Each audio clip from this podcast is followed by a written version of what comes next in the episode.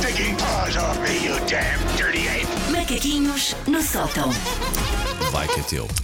Ah, eu sempre, por algum motivo, passo pelo número 1030, códigos postais ou assim, lembro-me automaticamente que era o meu, nu- meu número da Luna.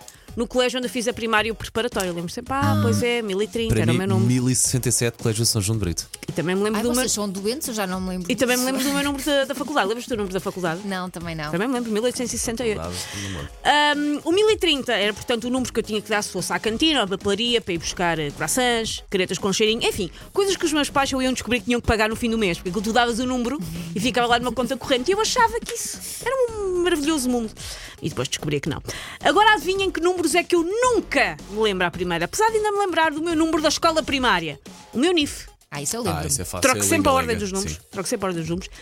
Se manda um pino novo de multibanco, horror. Claro. Horror. Eu troco sempre. O número de telemóvel do Jorge. Eu, consegui- eu já sei o número de telemóvel do Jorge, mas eu decorei-o há talvez seis meses. Eu estou com o Jorge há 12 anos. Mais ele vale tem o mesmo nunca. número há 12 Ok. anos. Eu só sei o número do Miguel porque há um número que se repete muitas vezes, tem lá um no meio e depois repete outra vez o mesmo. Eu o do. Jorge só sei suscrever, porque eu tenho uma mnemónica para me lembrar, eu só sei suscrever. Se me perguntares agora para eu dizer, eh, é, que- custa-me, tenho é que é o escrever do primeiro. Miguel, Elsa? Diz lá. Aponta vezes aí. o número 9. dia, querido Miguel.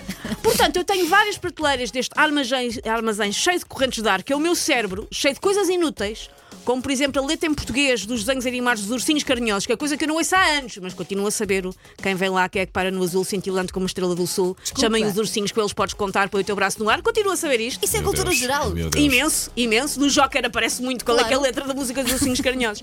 Só que coisas que de, de facto importam, parece que não temos em estoque, não sei.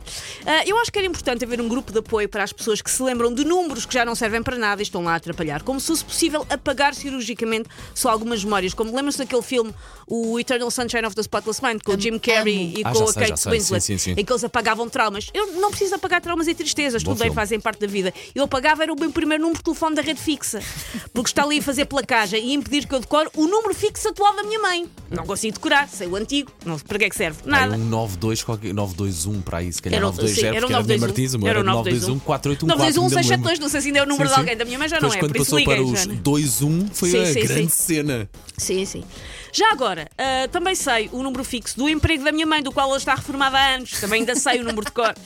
E agora perguntem-me: sabes o teu número do utente do SNS que tiveste que usar 73 Esse não. vezes no último ano porque as tuas alergias congeminam para te empalhar? Não, não Ah, sei o meu número do não. SNS. Eu também não sei. E acho que nunca vou saber. Ainda por cima, eu sou casada com uma pessoa que sabe de cor os meus, os dele, os do João, as passwords e eu nada, não se faço ideia.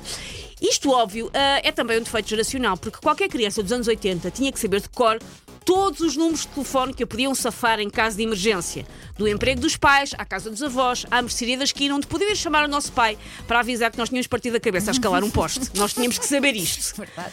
Pessoa que é pessoa, até podia ter uma agenda em papel, mas raramente usada. Era uma questão de honra. Se nós tínhamos de decorar os rios e as linhas de comboio, porque raio que não tínhamos de decorar o número da vizinha da prima dava ao Lourdinhas, para dar jeito. Só que décadas volvidas, esta tendência para a arqueologia pessoal é só inútil. Eu não preciso saber o meu número de aluna da escola primária, não vai servir para rigorosamente nada. Eu preciso saber outros números que não consigo decorar.